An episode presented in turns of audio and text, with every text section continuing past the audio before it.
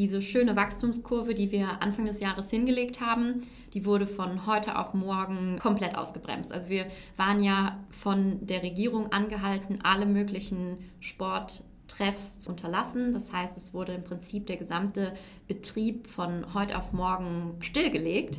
Also gefühlt irgendwie so einmal zurück auf los. Ist natürlich im ersten Schritt total geschockt, irgendwie so ein bisschen wie eine Schockstarre, weil man denkt, toll, wie lange geht das denn jetzt? Jetzt einfach mal kurz Pause für ein paar Wochen, okay, aber diese Ungewissheit, wann es weitergeht, ist natürlich für ein Startup total schwer, weil man ist sowieso umgeben von total viel Unsicherheiten.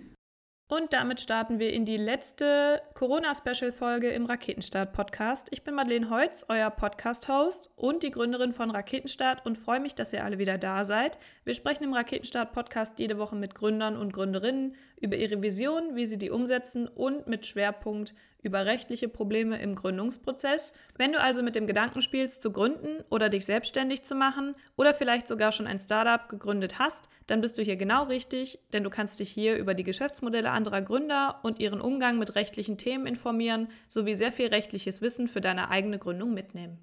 Heute ist Caroline Obernolte zu Gast, die Gründerin von Escodes Pros, mit der ich auch bis vor ein paar Wochen noch in San Francisco war und am German Accelerator teilgenommen habe. Wir starten unser Gespräch mit dem Geschäftsmodell von Escodes Pros und was man bei einem Sports-Tech-Startup überhaupt so macht. Danach gehen wir in die Auswirkungen der Corona-Krise auf das Geschäftsmodell, nämlich Uber für Sport. Wie kann man das noch weitermachen, wenn jeglicher Sporttreff untersagt ist? Und danach gehen wir in die rechtlichen Probleme, die Caroline im Gründungsprozess begegnet sind und die sie sehr beschäftigt haben. Und Caroline gibt Tipps, welche Sachen sie anders machen würde, wenn sie nochmal ganz von vorne loslegen könnte und welche rechtlichen Themen man unbedingt im Auge behalten sollte. Es wartet nun also sehr spannender Input auf dich und ich wünsche dir ganz viel Spaß beim Zuhören. Ich habe heute die Caroline wieder getroffen. Hallo Caroline. Hallo Madeleine. Und wir haben endlich mal die Zeit dazu gefunden, dass wir heute einen Podcast zusammen aufnehmen. Wir hatten es ja eigentlich schon mal geplant am anderen Ende der Welt. Aber jetzt hat sich ja einiges getan und wir kommen erst jetzt wieder dazu, wo man sich ein bisschen lockerer wieder treffen darf. Wir sind gerade im WeWork und haben gesagt, wir sprechen heute mal über Caro und ihr Startup as good as pros. Und davon kannst du wahrscheinlich am allerbesten erzählen. Ja, danke für die warme Begrüßung. Äh, ich bin Caroline Obernolte, Gründerin und Geschäftsführerin von As Good as Pros. As Good as Pros ist ein Sporttech-Startup und wir haben eine Plattform, über die Sportbegeisterte einfach und flexibel Sporttrainings buchen können oder eben auch einfach Sportsessions von anderen Sportbegeisterten. Also, dass man sich in einer Gruppe trifft und einfach gemeinsam Sport treibt. Also, du bist grundsätzlich sportlich, das weiß ich. Deswegen hatte ich auch ein bisschen Angst. Die meisten von euch haben das ja in den anderen Folgen schon gehört, als wir in San Francisco waren. Da kommen wir aber später vielleicht nochmal zu, beziehungsweise wir haben auch gesagt, wir machen dazu nochmal eine extra Folge, um so ein bisschen Recap zu machen. Aber als wir hingeflogen sind, hatte ich so ein bisschen Angst, dass du mich jeden Morgen um sechs aus dem Bett prügelst, damit ich erstmal durch die Stadt joggen muss. Obwohl jetzt rückblickend wäre es gut gewesen, wenn wir es gemacht hätten. Da hätte ich was von der Stadt gesehen. Du bist grundsätzlich sportlich, aber du hast nicht Sportwissenschaft oder sowas studiert. Genau. Also ich habe keine Sportwissenschaft studiert. Ich war schon immer eine Sportskanone, äh, würde ich auch immer noch sagen, mit verschiedenen Sportarten, die ich selber mache, sei es Tennis, Yoga, Fitness, Laufen, alles Mögliche, früher auch viel Reitsport. Ursprünglich habe ich einen BWL-Background, ähm, habe BWL studiert im Bachelor und im Master und bin dann erstmal schön klassisch in die Unternehmensberatung gegangen und war dann dort sehr viel unterwegs in Strategie- und Transformationsprojekten, habe auch relativ viele ja, andere Unternehmen kennengelernt und gesehen und bin dann letzten Endes äh, 2017 über die Unternehmensberatung in San Francisco gelandet auf einem Auslandsprojekt. Ja, und war dann dort in einer neuen City, neue Umgebung, ähm, hatte im Prinzip nur meine Kollegen bei der Arbeit vor Ort, aber wollte unbedingt Sport treiben, wusste aber, ich werde nicht viel Zeit haben, weil ich ja auf den Projekten unterwegs bin. Ich brauche was möglich Flexibles und ich bin jetzt nicht der Fitnessstudio-Mensch. Das ist natürlich so das Gängigste, was man nutzen kann. Von daher habe ich mir gedacht, ja, okay, ich möchte gerne am liebsten Tennis spielen, aber so flexibel wie möglich. Habe gegoogelt, habe nichts gefunden und dachte dann, ja, Mist, äh, was mache ich jetzt? Gut, muss ich wahrscheinlich in einen Tennisclub irgendwie gehen habe dann mich dort informiert und es ist einfach Wahnsinn, wie kostspielig das dort war. Ich habe dann letzten Endes 2000 Dollar bezahlt, um in den Verein reinzukommen, habe dann pro Training 100 Dollar zahlen müssen und habe nach fünf Trainings das Problem gehabt, dass ich auf ein Projekt nach Florida geschickt wurde, war also am ganz anderen Ende von den USA und hatte das gleiche Problem, plus eine Vertragsmitgliedschaft im Tennisclub in San Francisco. Und ich dachte mir, das muss doch leichter gehen, das muss doch irgendwie so gehen wie Uber, aber nur für Sport oder Airbnb, aber nur für Sport, ne? Und hatte dann einfach den Gedanken, habe dann mal so ein bisschen rumgewerkelt, wie könnte so eine, so eine App aussehen. Ja, und bin dann wieder nach Deutschland gekommen. Der Gedanke hat mich nicht mehr losgelassen. Ich hatte dann auch meinen Mitgründer in San Francisco kennengelernt, der dann auch interessanterweise in der gleichen City in Deutschland gelandet ist. Und dann haben wir uns erstmal einfach nach der Arbeit hingesetzt und haben am Konzept geschraubt und gearbeitet.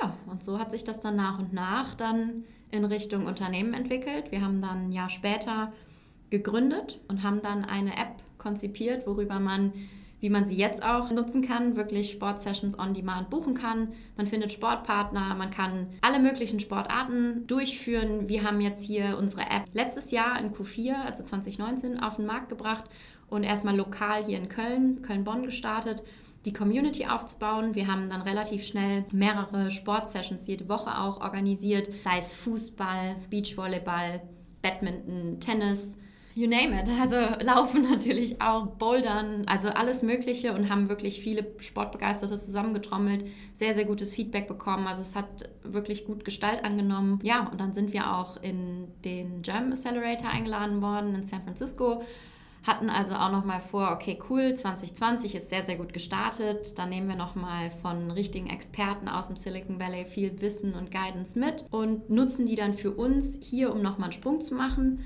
Und dann letzten Endes wollten wir Mitte des Jahres unsere erste Finanzierungsrunde auch für Startup generieren dann hat sich ja alles ein bisschen anders entwickelt und das kann ich wahrscheinlich persönlich am besten beurteilen, weil ich ja live mit dabei war in San Francisco. Und dann mussten wir ja überstürzt abbrechen und eigentlich war ja auch schon in San Francisco alles nicht so ganz, wie man es eigentlich gehofft hatte. Aber Corona ist natürlich ein Thema, damit kannst du ja auch nicht rechnen. Ne? Wir sind am 1. März hochgeflogen. Machst du nichts. Wie gesagt, da sprechen wir dann nochmal in der San Francisco-Folge ganz ausgebreitet drüber. Kurzfassung davon war auf jeden Fall, dass wir das Programm abbrechen mussten und nach zwei Wochen wieder hier waren ja, dann plötzlich für dich natürlich und auch für deinen Mitgründer ein Markt ganz anders vorlag, nämlich keiner so richtig. ja, kann man so sehen. Also wir sind ja völlig unbedenklich dann auch in die USA gereist und haben es eher wirklich so gesehen, super, wir nehmen jetzt nochmal viel Input mit, um das für uns zu nutzen und wirklich zu wachsen und haben dann auch in der ersten Woche Druckbetankung bekommen. Ich habe natürlich immer hier auch mit meinem Mitgründer gesprochen und überlegt, wie wir hier unsere Learnings dann auch umsetzen können mit den Community-Mitgliedern von As Pros hier in Deutschland. Ja, und haben dann aber irgendwie auf einmal nach gefühlt zehn Tagen, zwei Wochen einen riesen Knall gehabt, den wir niemals vorhergesehen hätten. Also im Gegenteil, wir haben irgendwie gedacht, so ja, cool, 2020, das wird das Jahr. Und ja, das Jahr der Pandemie. Also es wird natürlich unvergesslich, aber ja, für jeden natürlich irgendwo auf eine ganz andere Art und Weise, als man sich vorgestellt hätte. Das heißt, diese schöne Wachstumskurve, die wir Anfang des Jahres hingelegt haben, wurde von heute auf morgen komplett ausgebremst. Also wir waren ja von der Regierung angehalten, alle möglichen Sporttreffs zu unterlassen. Das heißt, es wurde im Prinzip der gesamte Betrieb von heute auf morgen stillgelegt. Also gefühlt irgendwie so einmal zurück auf los ja, und da mussten wir einfach super schnell reagieren. Man ist natürlich im ersten Schritt total geschockt, irgendwie so ein bisschen wie eine Schockstarre, weil man denkt, toll, wie lange geht das denn jetzt? Jetzt einfach mal kurz Pause für ein paar Wochen, okay, aber diese Ungewissheit, wann es weitergeht, ist natürlich für ein Startup total schwer, weil man ist sowieso umgeben von total viel Unsicherheiten und dann kommt sowas noch hinzu, was es nochmal ins Unermessliche verstärkt. Von daher war das einfach für uns ein großer Schock und wir haben direkt versucht, die Köpfe zusammenzustecken und zu überlegen, wie wir dann weitermachen. Wir wollten jetzt nicht überstürzt einfach losbrechen ähm, und irgendwas machen. Das heißt, wir brauchten schon ein bisschen Zeit zum Reflektieren, haben aber relativ schnell zumindest gesagt, okay, online ist jetzt erstmal das Ding.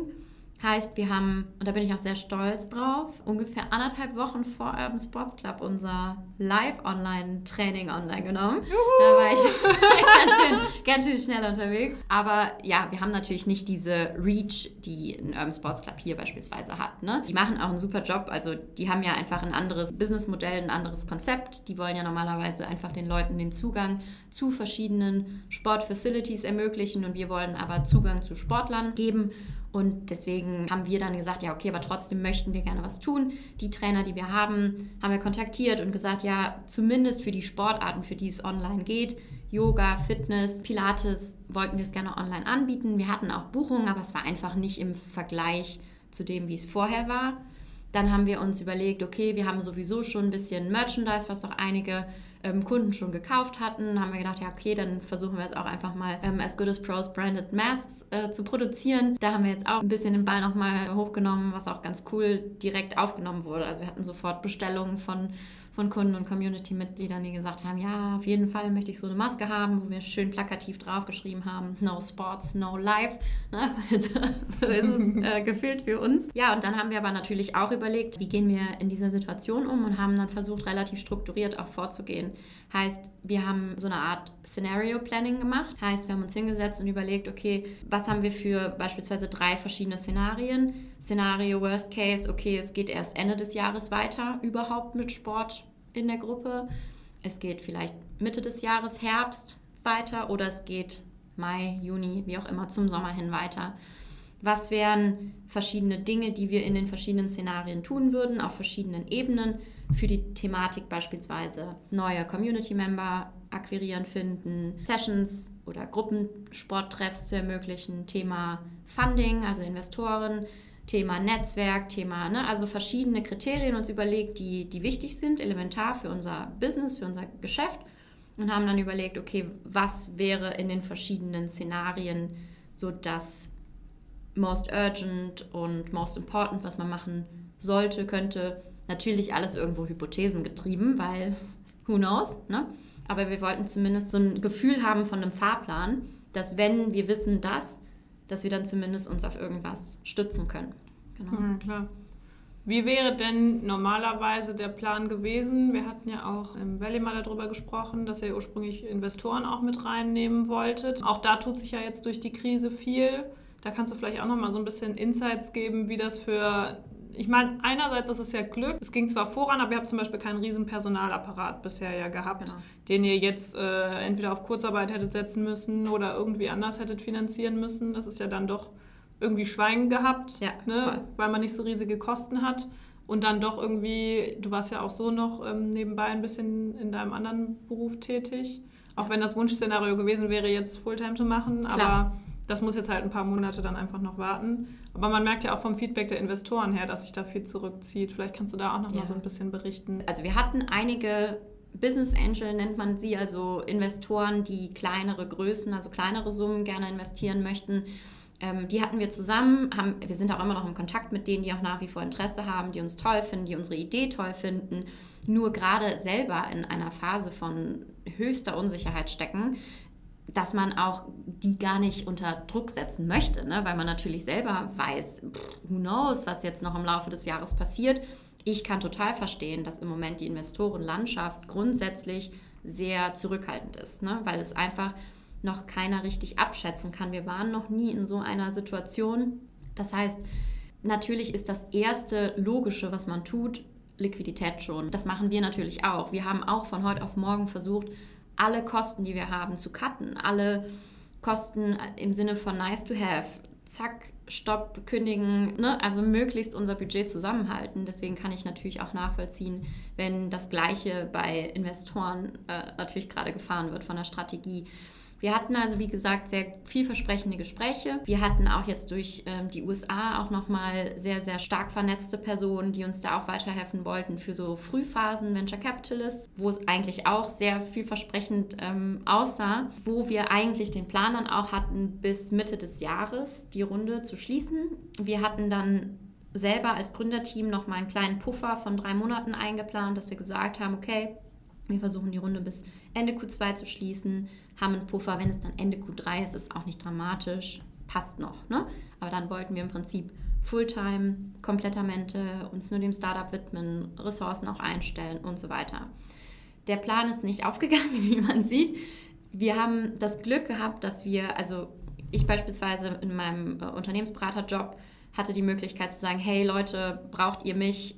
Und zum Glück brauchten sie mich und haben gesagt, ja, Caro, komm, klar, du kannst bei uns unterstützen. Heißt, ich habe so eine Art Fallback gehabt, worüber ich natürlich auch dankbar bin. A, dass die Flexibilität irgendwo besteht, aber B, damit ich einfach auch irgendwo sagen kann, es ist möglich, dass wir die Liquidität vom Unternehmen schonen, weil wir uns nichts zahlen müssen. Wir können uns selber irgendwie finanzieren. Heißt, wir können so ein bisschen den Pausenknopf drücken, bis es weitergeht. Hätten wir jetzt schon das Funding beispielsweise Anfang des Jahres geschlossen, hätten wir natürlich schon Leute eingestellt. Und in was für einer Situation ist man dann? Ne? Vielleicht auch erstmal auf Probezeit und dann steht man da, hat super qualifizierte Leute und muss sagen so, oh, sorry, wir wissen nicht, wie es weitergeht. Vielleicht kündigen wir doch noch in der Probezeit oder so. Ne? Also es, von, von dem Aspekt her sind wir auch so ein bisschen erleichtert, dass wir da mit einem blauen Auge irgendwie davongekommen sind, dass wir da zumindest niemanden im Team hatten, den wir hätten da durchfinanzieren müssen, beziehungsweise gar nicht können. Also von daher, ja, aus der Hinsicht ist es schon ganz glimpflich verlaufen. Aber nichtsdestotrotz ist es für uns jetzt so für das Jahr natürlich relativ aussichtslos. Wir haben ein Geschäftsmodell, was sehr, sehr stark auf Skalierung aus ist. Das heißt, wir wollten, oder das haben wir ja jetzt Gott sei Dank auch schon Anfang des Jahres bewiesen, dass wir einen funktionierenden Funnel haben von Leuten, die Interesse äußern, die wir akquiriert haben, die dann auch buchen und die wir retainen können, also auch bei uns bleiben, die andere Leute empfehlen dieser Prozess, der funktionierte super, nur wir wollten einfach nochmal eine andere Größenordnung kommen und den Investoren zeigen, schaut mal, wenn wir jetzt x Euro reinlegen, putzelt das und das bei raus. Um dann eben natürlich noch ein besseres Argument zu haben von Investoren, so und jetzt gebt uns doch gerne Geld in einer relevanten Höhe. Ja, und da sind wir jetzt gerade nach wie vor in einer, in einer, Lage vollkommener Unsicherheit. Wir wollen weitermachen, deswegen machen wir jetzt weiter. Wir haben ja Gott sei Dank auch diese Woche erfahren, dass Lockerungen im Breiten- und Freizeitsport möglich sind und auch ab nächster Woche wahrscheinlich mit strengen Auflagen wieder erfolgen. Heißt, wir können den Ball wieder mit aufnehmen. Wir haben auch schon einige Ideen, wie wir beispielsweise auch Vereinen mit unserer App eine, eine Möglichkeit geben, wie sie ihre Mitglieder und den Betrieb besser überwachen können. Also, dass sie einfach wissen, welche Vereinsmitglieder sind zu welcher Zeit im Gelände. Wenn ein Infizierter gemeldet wurde, kann man genau nachvollziehen, wer auch vor Ort war, um die zu kontaktieren, was natürlich irgendwie auch eine super Möglichkeit ist, da eine Art Transparenz dran zu kriegen, um eben auch diese Infektionsketten im Sportkontext nachvollziehen zu können. Ja, aber letzten Endes heißt es immer noch nicht, selbst wenn wir jetzt nochmal schön Fahrt aufnehmen, was die Konsequenz dann davon ist für dieses Jahr. Ja, das ist natürlich so eine Sache, da kann man irgendwie vorher gar nichts großartig zu sagen. Man weiß ja auch nicht, ob noch eine zweite oder sogar noch eine dritte Welle kommen. Eben. Das ist äh, das nächste große Problem. Aber ja, hoffen wir mal das Beste. Das Gute daran ist, Sport ist ein Thema, daran verlieren die Leute nie Interesse. Und ich glaube, gerade dadurch, dass jetzt alle so zu Hause eingebunkert sitzen, wird wahrscheinlich das Bestreben, rauszugehen, Sport zu machen und vor allen Dingen soziale Kontakte zu haben. Ich merke das selbst an mir, dass mir mein normales Sozialleben total fehlt. Wir hatten uns jetzt auch gar nicht mehr gesehen seit mhm. San Francisco. Das merkt man ja schon dann irgendwie, dass sich viel verändert.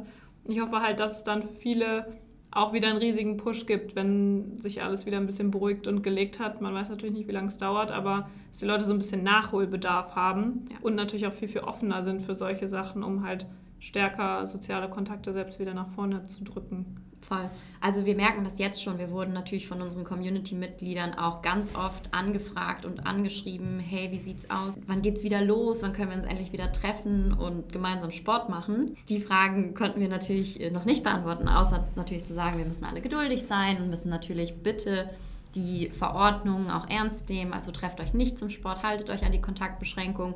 Deswegen, man hat schon gemerkt, dass da so eine Art Unruhe langsam kommt. Die Leute scharren mit den Hufen, die wollen wieder mehr, die wollen Menschen. Wir sind nun mal ein soziales Wesen. Von daher glaube ich auch, dass die Nachfrage oder dass wir jetzt nochmal einen ganz anderen Nerv treffen mit dem, was wir tun. Ne? Und gerade dadurch, dass wir sagen, wir wollen eine riesige Sport-Community für jeden irgendwie das Passende bieten, ist das eine schöne Möglichkeit, da jetzt auch möglichst schnell wieder den Ball aufzunehmen und den Leuten auch diese sozialen Kontakte zu ermöglichen an der frischen Luft, wo es auch unbedenklicher ist und wo man es auch schön kombinieren kann, aktiven Ausgleich, den man dann macht. Nur wie gesagt, es ist noch ungewiss, wie sich das Jahr über entwickelt und wir müssen einfach schauen, ja, wie es weitergeht. Ne? Also wir, wir können nicht in die Zukunft gucken, wir wissen nur, wir machen das, was wir tun mit Herzblut Heißt also, mal schauen, wohin die Reise geht und hoffentlich nächstes Jahr dann auch mit Kapitalgebern, ne? weil vielleicht hat sich dann wieder der Markt insofern beruhigt, als dass da die Investoren auch wieder ein bisschen optimistischer und weniger zurückhaltend unterwegs sind. damit ihr dann eure Rakete anzünden könnt. Richtig, die ist scharf gestellt auf jeden Fall. da ich dich ja besser kenne, ist mir auch in den letzten Wochen aufgefallen, dass du natürlich sehr strukturiert an Dinge rangehst. Das ist etwas, das ist mir bei anderen Gründern nicht so stark aufgefallen. Da habe ich oft das Gefühl, dass sie eher so ein bisschen im Freestyle arbeiten und wenn dann so eine Krise kommt, kann natürlich auch gut sein, weil man dann sehr, sehr kreativ irgendwie alles Mögliche an Input schnell verarbeiten kann. Aber du bist ja eher so ein Typ, der sehr, sehr strukturiert alles plant und auch organisiert, wahrscheinlich auch durch deinen Unternehmensberatungs-Background einfach. Ja, absolut. Also als Beraterin kommst du in einen Kontext rein, der meistens von operativem Chaos überflutet ist und die haben irgendwie ein Gefühl für ein Problem, aber du musst das Problem in einer hohen Komplexität erstmal greifbar machen und dann eine Lösung finden. Und das steckt so vom Vorgehen irgendwo natürlich auch noch äh, in mir drin. Wir, also mein Mitgründer ist auch ein sehr strukturierter Mensch. Das heißt, was, was ich sehr schätze auch an unserer Zusammenarbeit, gerade jetzt auch in, was sich in der Krise sehr bewährt hat. Wir haben ein sehr hohes Vertrauensmaß. Wir haben eine sehr, sehr vertrauensvolle Basis, auf der wir zusammenarbeiten und wir haben wirklich einmal uns bewusst gemacht, okay, wir kriegen jetzt ein paar Wochen mal eine Möglichkeit rauszuzoomen, zu reflektieren und auch zu verschnaufen. Also wir haben auch gemerkt, wir waren die erste Woche einfach nur durch. Ich glaube, da hatten wir auch mal gesprochen. Da waren wir beide irgendwie auch so, kann natürlich vom Jetlag auch ein bisschen sein, aber wir waren beide irgendwie erschlagen, oder? Ja, voll. Ich meine, ich brauche auch meinen Schlaf. Das kann sicherlich am Jetlag gelegen haben. Ich habe mich einfach auch sehr geärgert, dass San Francisco so, ich konnte es gar nicht so richtig realisieren. Also wie jeder wahrscheinlich so, ne? Und dadurch, dass wir dann irgendwie noch aus dem anderen Ende der Welt flüchten mussten, genau. war es irgendwie schon ziemlich viel. Ähm, aber ja, verstehe ich voll. Und dann muss man aber irgendwie auch wieder weitermachen, ne? Und genau. da bist du ja auch so ein Typ Mensch. Du packst dir dann das Problem. Ich habe dann irgendwann auch mit den Hufen geschart, ne? Weil ich dann so dachte, ja, okay, also wir haben jetzt eine Woche mal verschnauft. Fair enough. Musste auch mal sein, hat man auch erstmal gemerkt, wie erschöpft man irgendwie war. Und vor allem auch, wie letzten Endes gruselig die Situation dann auch war, ne? Weil, Gott, ey, Pandemie, hä? WTF so ungefähr. Vor allem, wir sind am 1. März ja geflogen. So ja. richtig dumm. Und da war es ja eigentlich schon ein Thema, aber man hatte so, es war ja noch nichts. Überhaupt nicht ernst genommen. Nee, nee gar nicht. Also ich, im Nachhinein denke ich mir auch, ja, puh, krass, ich, muss mir selber an die Nase packen. Ne? Ich habe es auch nicht ernst genommen. Anyway, also eine Woche verschnaufen, okay. Und dann haben wir aber wirklich auch mal sehr, sehr offen so eine Art äh, Retro gemacht, wo wir uns wirklich überlegt haben, okay, wie lief das letzte Quartal, wie lief das letzte Jahr, wie lief unsere gesamte Reise. Und dann haben wir so eine, so eine Technik angewendet und das war auch wirklich eine sehr, sehr spannende Übung, die ich auch jedem Startup mal äh, empfehlen würde, gerade jetzt in dieser Krisensituation. Wir haben so eine, wir nennen sie Pre-Mortem-Analyse irgendwo gemacht. Und zwar haben wir uns einfach mal ein halbes Jahr, ein Jahr nach vorne gebeamt und haben so getan, als wären wir mit as Pros gescheitert und haben uns dann überlegt, was waren die Gründe für das Scheitern und haben wirklich unsere gesamte Reise beleuchtet und in diese fiktive Scheiterung hineinversetzt und gesagt, okay, woran kann es gelegen haben? Und haben dann über Dinge wie, hm, okay, vielleicht Richtung strategisches Netzwerk, Richtung Standort, Richtung Team. Wir haben uns einfach sehr, sehr viele Gedanken gemacht, haben viele Sachen besprochen, auch viele Learnings und auch eigene Fehler, die, die man gemacht hat, eingestanden und offen besprochen. Und das war super wertvoll, weil wir mal diese, uns diese Zeit gegönnt haben, wirklich Stopp zu drücken und zu sagen, jetzt nutzen wir mal die Zeit, um rauszuzoomen und wirklich objektiv auf die gesamte Reise zu gucken. Ne? Weil man ist immer in diesem operativen Hustle drin. Man muss tausend Sachen abarbeiten, man hat irgendwie gefühlt fünf Bälle in der Luft und es kommen noch drei, drei Bomben hoch und du bist nur am Feuer löschen und jonglieren. Und dann hast du einfach mal die Möglichkeit, dass das alles entschleunigt, also nachdenken, verinnerlichen, überlegen. Und wir haben es einfach sehr, sehr objektiv betrachtet, besprochen und dann im nächsten Schritt, weil da soll es natürlich nicht aufhören, dass man in so einem Art Scheiterungsmindset bleibt. Nee, haben wir gesagt, okay, und was wären Gegenmaßnahmen, damit das nicht so eintrifft für die einzelnen Punkte, die wir herausgearbeitet haben. Und das war echt cool, weil wir gesagt haben, ja, okay, was würde für den Aspekt helfen? Das und das. Und für den, hm, könnte man noch mal dies, das, jenes ausprobieren. Und das Coole ist, wir sind nicht gescheitert. Wir, sind, wir haben unser, unsere Liquidität geschont. Wir haben noch Budget, wir können uns noch selbst finanzieren und haben jetzt aber auch so eine Art Fahrplan oder Ideen, wie wir diese Scheiterung verhindern können. Ja, das ist tatsächlich ein Ansatz, den ich noch nie so gehört habe. Aber dazu muss man strategisch vorgehen oder sehr, sehr geplant. Und das mag ich auch voll gerne an dir, weil ich versuche das immer, Aber ich habe das natürlich nicht so krass mit so Methoden und ich habe dieses Werkzeug nicht so dafür. Ich kann mir das alles anlesen, das versuche ich auch, aber da wäre ich nie drauf gekommen mhm. muss ich ganz ehrlich sagen. Immer happy to share, ne? Also wenn du irgendwie mal eine Brain Session brauchst und einen Ansatz, man hat natürlich so eine Art Methodenkasten ne, aus dem Beraterjob mitgenommen, der einem auch das ein oder andere Mal hilft. Ich muss aber auch sagen, das war jetzt in der Zeit, wo man wirklich auch mal gefühlt an strategischen Themen arbeiten konnte, leichter, als wenn man so absorbiert ist vom, vom Core-Business und vom ganzen Geschehen. Also ich muss auch selbst gestehen, in meinem Startup-Leben bin ich jetzt nicht unbedingt in meinem Beratermodus drin. Ne? Also ich bin jetzt froh, dass ich es mal für uns genutzt habe mit. Aber ja, also wie gesagt, es hilft aber natürlich dann auch. Mein Mitgründer ist auch sehr strukturiert und analytisch. Heißt also, wir haben da dann auch eine Möglichkeit, einfach aus diesem normalen Arbeitskontext, aus dem wir sonst auch kamen, aus unserem betriebswirtschaftlichen Hintergrund, da relativ schnell gemeinsam an etwas zu arbeiten und dann auch zu verstehen, weshalb man das anwendet und wie man drauf kommt. Ja, voll. Thema Dinge, die schief gehen können. du ja. verdrehst schon die Augen. ja. Dadurch, dass wir so engen Kontakt haben, kriege ich natürlich auch einiges mit und ich spreche auch immer gerne mit Gründern, nicht nur über die Corona-Krise, da äh, werden wir jetzt wieder so ein bisschen zur Ruhe kommen, weil wir da jetzt eigentlich viel drüber gesprochen haben und das Leben auch irgendwie weitergehen muss und ich da, glaube ich, auch guten Input die letzten Wochen so ein bisschen sammeln konnte. Aber wir wollen natürlich jetzt auch unser rechtliches Profil wieder stärker schärfen und da so ein bisschen von den Pains berichten. Und da hattest du mir ja auch schon ab und zu mal die eine oder andere Frage zugetragen. Und da kannst du auch gerne mal erzählen, welche Themen euch da so beschäftigt haben, beziehungsweise welchen Werkzeugkasten du gerne auch noch gehabt hättest, mhm. um derartige Dinge anzugehen.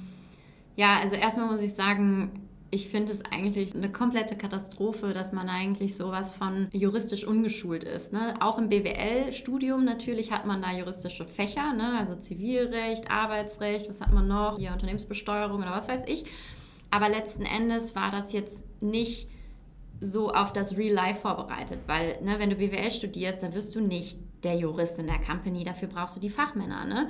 Nur, es gibt trotzdem ja so ein paar Basic-Themen, die du zumindest auch als Unternehmer irgendwie können solltest oder verstehen solltest. Ne? Und ich meine, das fängt erstmal am Beginn der Reise mit Gesellschaftsrecht beispielsweise an. Wir hatten natürlich gar keine Ahnung letzten Endes, wie man einen Gesellschaftervertrag irgendwie aufsetzt. Wir haben natürlich recherchiert im Internet und so weiter, ne? aber haben dann Musterverträge gefunden. Dann fühlt man sich natürlich total unwohl, bei so einer wichtigen Angelegenheit irgendeinen Mustervertrag zu nehmen ohne so richtig verstehen zu können oder greifen zu können, ob der valide genug ist oder Hand und Fuß hat irgendwo. Deswegen waren wir da so ein bisschen am Wackeln. Dann weißt du auch nicht genau, okay, dann kommt noch der Notar auf dich zu. Und es war irgendwie so ein bisschen, okay, nehmen wir jetzt das Internet, total kostenschonend, aber who knows, ob das so richtig ist. Oder gehen wir zum Anwalt und zahlen total viel Geld und wissen auch nicht so richtig, brauchen wir dieses umfangreiche Paket überhaupt. Ne?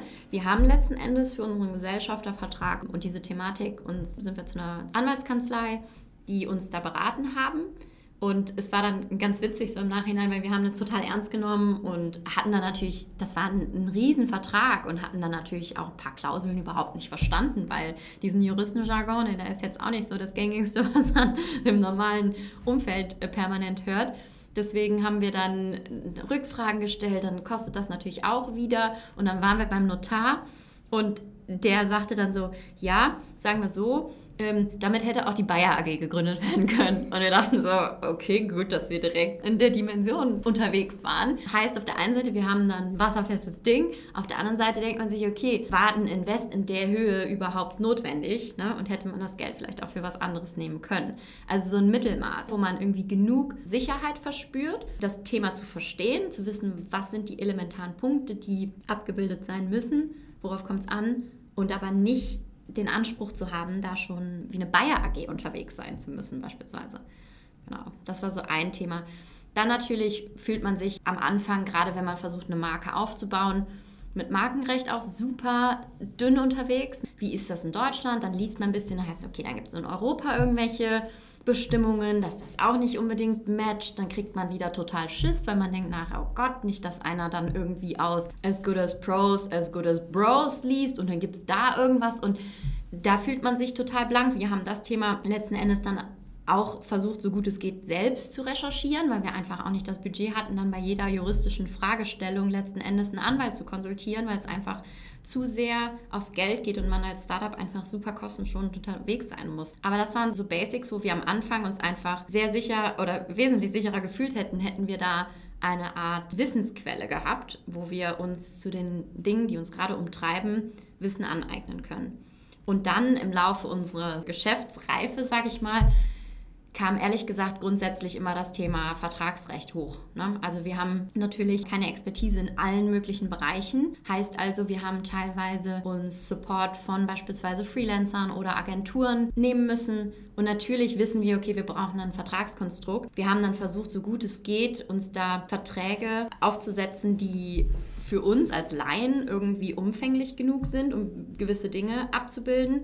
Aber letzten Endes auch Verträge, die man selber bekommen hat sind die so juristisch korrekt? Worauf muss man achten? Welche Klauseln sollten unbedingt drin sein? Das sind alles Sachen, von denen man überhaupt keine Ahnung hat. Und wir hatten letzten Endes dann auch so ein paar Knackpunkte, ähm, wo man im Nachhinein zum Beispiel auch unzufrieden war mit, mit irgendeiner Zusammenarbeit, wo man dann selber denkt, uff, ich habe jetzt sehr, sehr viel Geld in die Hand genommen und letzten Endes bin ich unzufrieden und es kam nicht das bei raus, was man sich gewünscht hat dass man dann als Laie überhaupt erstmal auf die Idee kommt, dass da vielleicht ein Vertragsbruch oder irgendwie sowas vorliegt, wäre ich nie drauf gekommen. Ne? Und deswegen Handwerkszeug, was man irgendwie braucht als Unternehmer, um eben auch nicht solche Opportunitätskosten zu haben und solche Verluste in Kauf zu nehmen, wäre schon sehr, sehr hilfreich. Ne? Ja, absolut. Ja, ich habe die Vertragsrechtsthematik ja so ein bisschen mitgekriegt. Mhm. ist immer ein sehr, sehr beliebtes Thema bei Gründern und Startups, halt Nutzungsrechte. Ne? Du kannst halt einfach nicht alles selber machen. Und nicht jeder hat auch den Luxus, dann ein Techie oder so im Boot mitzuhaben. Ja. Und dann musst du halt die Nutzungsrechte für die Software halt haben, ne? Genau. Für das genau. Ergebnis, was du halt bekommst. Und wenn du dann halt keine Verträge hast, die das sicherstellen. Normalerweise ist es ja so, weder der Dienstleister ist Jurist noch der ja. Gründer selber. Eben. Und im Best Case hat irgendwer schon mal bei irgendwem was in Auftrag gegeben und so und du kannst es dann verwenden, aber es ist halt einfach nicht der normale Fall. Ja. Und die meisten Dinge hat man auch einfach gar nicht dann auf dem Schirm. Das ist auch einer der Gründe, weswegen wir die Legal Fuck-Ups jetzt so stark promoten, weil das einfach Sachen sind, die jeder Gründer gefühlt immer wieder falsch macht, immer wieder aufs Neue, weil er einfach nicht weiß, okay, wenn man mit den Leuten darüber spricht, super leicht verständlich so, ne? Natürlich brauchst du irgendwie, dadurch, dass wir das deutsche Urheberrecht haben und das immer bei demjenigen bleibt, der etwas schafft, also ein Werk in dem Sinne, kannst du ja nur demjenigen, der die Leistung möchte, zeitweise Nutzungsrechte einräumen und dann kommt es wieder, brauchst du unbeschränkte, sowohl zeitlich als auch räumlich, als auch was auch immer. Mhm.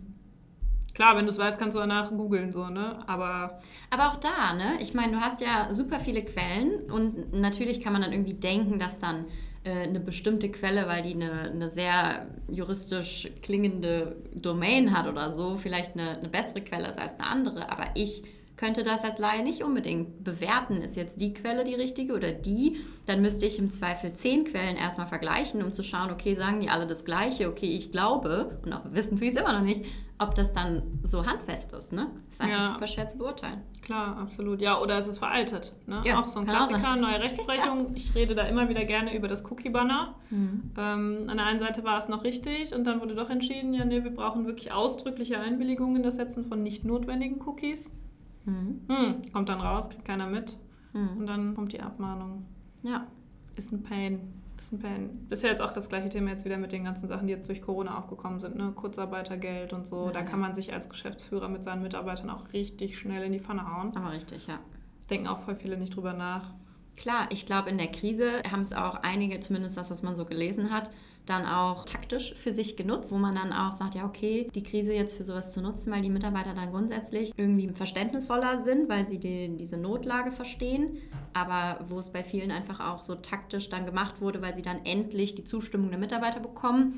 Das sind so Sachen, da ist aber dann einfach ein Laie auch ungeschult. Also ich finde es nicht nur jetzt aus Unternehmersicht irgendwie wichtig, dass man da so eine Art Grundverständnis vermittelt bekommt, auch für Laien auf der anderen Seite, also Angestellte, ne, die sind ja teilweise auch komplett blank und wissen überhaupt nichts. Also jetzt mal vom Arbeitsrecht her abgesehen, aber grundsätzlich, wann ist es ein juristisches Thema? Wann habe ich vielleicht auch ein Recht? Wann wäre ich im Recht und wann könnte ich dem auch nachgehen oder so? Es ist total undurchsichtig für viele Leute. Ja, total. Ja, deswegen gibt es ja hoffentlich bald uns. Wir haben ja auch unseren Launch jetzt ein bisschen geschoben in Anbetracht der Krise, weil die Leute auch einfach gerade anderes Katastrophenmanagement betreiben müssen. Und ich habe jetzt noch keine, also ich habe mir die Statistiken der letzten großen Wirtschaftskrisen angeguckt. Und natürlich kommen auch viele erfolgreiche Startups, die man jetzt kennt, genau aus diesen Krisen. Ne? Airbnb ist, glaube ich, ein gutes Beispiel. Ich glaube, Uber auch, dass die da gegründet wurden. Aber letztendlich ist das jetzt zumindest die letzten zwei Monate und die nächsten zwei Monate wahrscheinlich eher so, dass alle noch so ein bisschen abwarten, okay, wohin entwickelt es sich. Aber wir hoffen dann, dass wir im Sommer dann auch launchen können und dann hoffentlich einiges von den Pains beheben können. Ja, Bin ich mal gespannt auf dein Feedback, ob du vieles findest, wo du dir gesagt hast, hätte ich das mal vorher gewusst. Ja, auf jeden Fall. Also ich finde es ja sowieso dann super, wenn es so modular ist, dass man sich dann wirklich das nehmen kann, was man gerade braucht. Ne? Ich glaube, das ist einfach auch das Relevante, weil man als Startup immer, wie gesagt, kostenschonend unterwegs ist. Und wenn man dann eben nicht das Gefühl hat, dass man bei einem Anwalt erstmal am Telefon hängt und da schon merkt, ah, halt, stopp, er stellt doch nochmal eine Rückfrage, um nicht doch nochmal die Eieruhr ein bisschen laufen zu lassen, die dann ne, genau abgerechnet wird, sondern dass man wirklich sagen kann, es geht jetzt gerade wirklich ausschließlich um die Thematik X. Und ich möchte nur das Paket bekommen und dann eben gucken, okay, wo geht's weiter, wo habe ich nochmal eine Rückfrage. Also ich glaube, das ist total cool. Und ich meine, wenn ihr jetzt ein bisschen euch noch mehr Zeit gebt, könnt ihr ja auch contentweise da noch direkt mehr an den Start geben. Ne? Das ist eigentlich auch ganz cool. Ja, ja, es wird auf jeden Fall spannend. Wir haben jetzt die letzten Wochen schon viel auch telefoniert mit potenziellen Partnern. Cool. Und man kann auf jeden Fall gespannt sein, was wir da bald dann raushauen. Du kannst ja gerne, wenn du magst, jetzt so zum Abschluss nochmal so deine drei größten Learnings äh, teilen aus deinem Gründerdasein, wenn du möchtest. Es können natürlich auch gerne so rechtliche Sachen sein, wo du sagst, boah, ganz ehrlich, wenn ich jetzt nochmal bei Null anfangen würde, das ist eigentlich ein, gutes, ein guter Ansatz. Wenn du jetzt nochmal ganz von vorne anfangen würdest, noch vor eurer Gründung, da hattest du mir auch mal was zu erzählt, Stichwort GmbH-Gründung. Was würdest du jetzt rückblickend anders machen? Welche drei Dinge? Mhm. Also erstmal aus juristischer Sicht oder Unternehmenssicht würde ich erstmal sagen, den Gründungszeitpunkt, so gut es geht, verzögern, also nach hinten rausschieben. Nicht das Gefühl haben, dass man nur eine Company ist, weil irgendwie ein UG, GmbH oder sonst was dran steht. Man ist ja de facto sowieso eine GBR, sobald man an einem Thema arbeitet. Also erstmal echt so lange es geht, da die Füße stillhalten, konzeptionell arbeiten, versuchen, eine Struktur reinzukriegen, weil man einfach auch sehr viele Möglichkeiten und Fördertöpfe beispielsweise hat, die man eben noch vor Gründung nur sourcen kann. Das ist ein fettes Learning, also diese Kopplung, sage ich mal, von Unternehmensgründung in Kombination mit Fördertöpfen. Dieses Thema Fördertopf-Ding, das ist für uns irgendwie so fern gewesen. Ich weiß aber auch nicht, ob es daran liegt, also dass man hier damals noch zu wenig drüber gesprochen hat. Ich, vielleicht ist es in Berlin im Startup Hub viel präsenter. Ja klar, nimm doch Exist. Ich habe noch nie damals von Exist gehört. Ich wusste gar nicht, was das ist. Ich dachte dann, okay, da existiert jemand so ungefähr. Mhm. Aber was zur Hölle ist das? Und ich meine, wir haben hier in NRW natürlich auch einen super Sprung gemacht. Da kam ja auch das Gründerstipendium, was echt cool ist. Ne? Aber es hat einfach länger gedauert. Und deswegen, also erstes Learning absolut. Gründungszeitpunkt hinauszögern, genau sortieren und dann eben. Zumindest bis man überhaupt ein Produkt auf dem Markt richtig, hat. Ne? Also bis man, genau, also so weit ist, dass man weiß, was will man überhaupt tun, welches Problem möchte man lösen, validiert zu haben, dass das Problem auch existiert und dann eine Lösung skizziert zu haben. Ne? Weil du, da, du kriegst ja auch oft Fördertöpfe erst, wenn du noch nicht losgelegt hast mit der Umsetzung deiner Lösung. Deswegen, also würde ich das auf jeden Fall so ein bisschen in Kombination sehen. Also das ist ein, ein großes Learning. Dann auf jeden Fall auch nochmal ein Kernlearning, dass man sich ganz, ganz strategisch und durchdacht auch sein Team zusammenstellen muss. Mein Mitgründer und ich, wir sind ein sehr, sehr komplementäres Team. Das ist echt super cool. Wir haben erst gedacht, okay, wir haben beide BWL-Hintergrund und sind zu ähnlich. Hat sich Gott sei Dank sehr, sehr schnell herausgestellt, dass wir super unterschiedlich, also nicht nur von der Person her sind, sondern auch von den Kompetenzen und den Skills letzten Endes. Das ist auf jeden Fall super cool, aber wir sind noch nicht vollständig. Also da sind noch ein paar Blindspots, die wir beide nicht bedienen und wir sind trotzdem losgeprescht und vielleicht hätte es sich gelohnt zu sagen, wir arbeiten konzeptionell weiter, wir versuchen das Problem zu validieren, wir gehen aber parallel gezielt auf Suche nach einen, ein oder vielleicht sogar zwei weiteren Mitgründern, die die Blindspots von unseren Kompetenzen abdecken. Und dann haben wir ein super festes, komplementäres, starkes Team, mit dem wir durch alles durchkommen, durch eine Krise, durch whatever. Ne? Also das ist auch nochmal ein Learning. Ohne Mitgründer, also Techie-Mitgründer beispielsweise, würde ich auch nicht nochmal gründen. Ja, und das dritte Learning, für mich persönlich zumindest, ich weiß nicht, ob das auch so ein bisschen an mir als Female Founder vielleicht auch liegt, aber ich war komplett neu in dem Thema Gründung und Startup und so weiter. Ich dachte vorher ehrlich gesagt aus meinem Beraterjob noch, Startup ist voll so dieses dumme Buzzword und jeder will Startup machen. Ne? Und ich dachte dann so, oh Gott, ich darf niemandem erzählen, dass ich jetzt auch ein Startup gründen möchte. Und da habe ich jetzt dachte so, oh, oh. Startup? Ja, so ungefähr.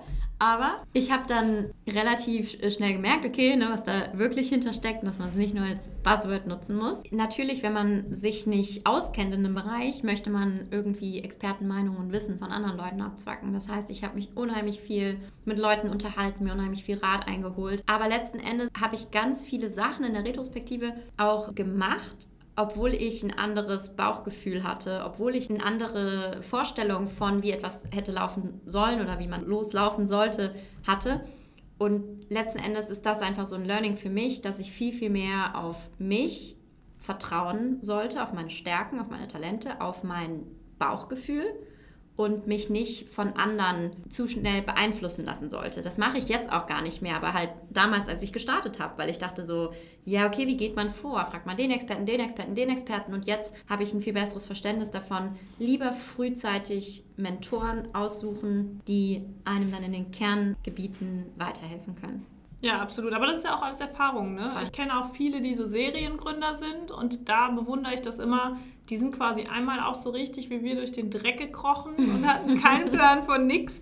Und dann haben die das irgendwie, ähm, hier der Philipp von Bülow, der war ja auch im Podcast, dann haben die das quasi den Exit gemacht an ein großes Unternehmen und dann das nächste äh, angepackt und dann hast du ja quasi auch schon super viel in der Schublade. Weißt du, warst du halt einmal beim Anwalt am Anfang, hast dir halt Muster zusammenstellen lassen und dann wendest du dir mal wieder an und auch dein Learning, wie bringe ich sowas schnell auf die Straße, ist halt unbezahlbar.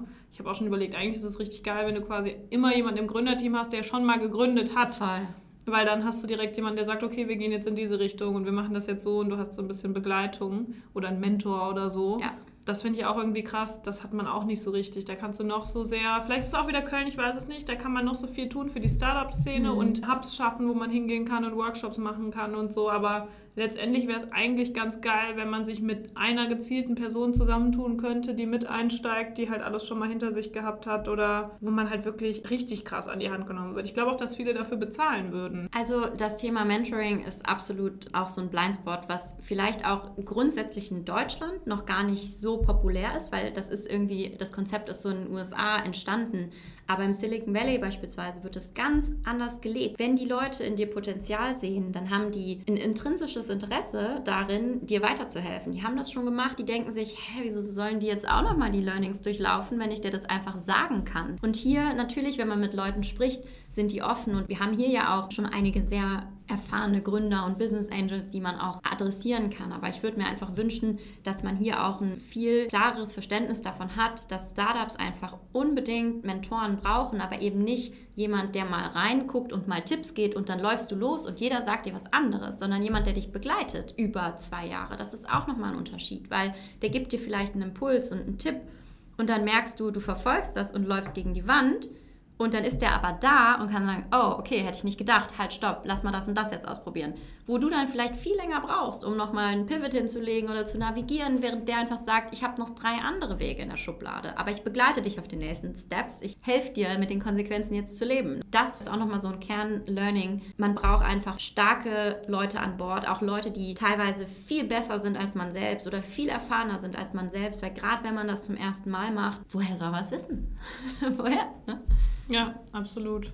Ja, dann schön, dass du da warst danke, und äh, von euch erzählt hast. Immer sehr gerne. Ich habe mich sehr gefreut, dich zu sehen. Mhm. Und äh, danke für deine Learnings. Ich hoffe, dass einige da was draus mitnehmen können. Und wenn ihr Anmerkungen zum Podcast habt oder Fragen an Caro, dann könnt ihr natürlich auch immer gerne Mail schreiben an podcast.raketenstart.de. Dann leite ich das weiter. Und ja, ansonsten hören wir uns dann nächste Woche wieder. Und genau, bis dann. Danke, ciao. Das war unsere Raketenstart-Podcast-Folge mit Caroline Obernolte von Escodas Pros für diese Woche. Und wenn ihr noch mehr rechtliche Hacks haben wollt, dann haben wir jetzt was ganz Tolles für euch entwickelt. Wir haben nämlich die letzten Wochen an unserem Top 55 Legal Fuck-Ups White Paper gearbeitet. Und das könnt ihr ab nächster Woche bei uns downloaden, beziehungsweise wir zeigen euch damit die 55 Top-Fehler, die Gründer, Startups und Selbstständige im rechtlichen Bereich immer machen. Deswegen meldet euch schnell zum Newsletter an, damit ihr auch mitbekommt, ab wann man das White Paper downloaden kann. Ich freue mich sehr auf euer Feedback und hoffe, dass ich euch damit einige Fehler ersparen kann, die ihr in eurer Gründung so macht. Und ansonsten wünsche ich euch eine schöne Woche und wir hören uns dann nächste Woche mit einer neuen Folge wieder. Bis dann!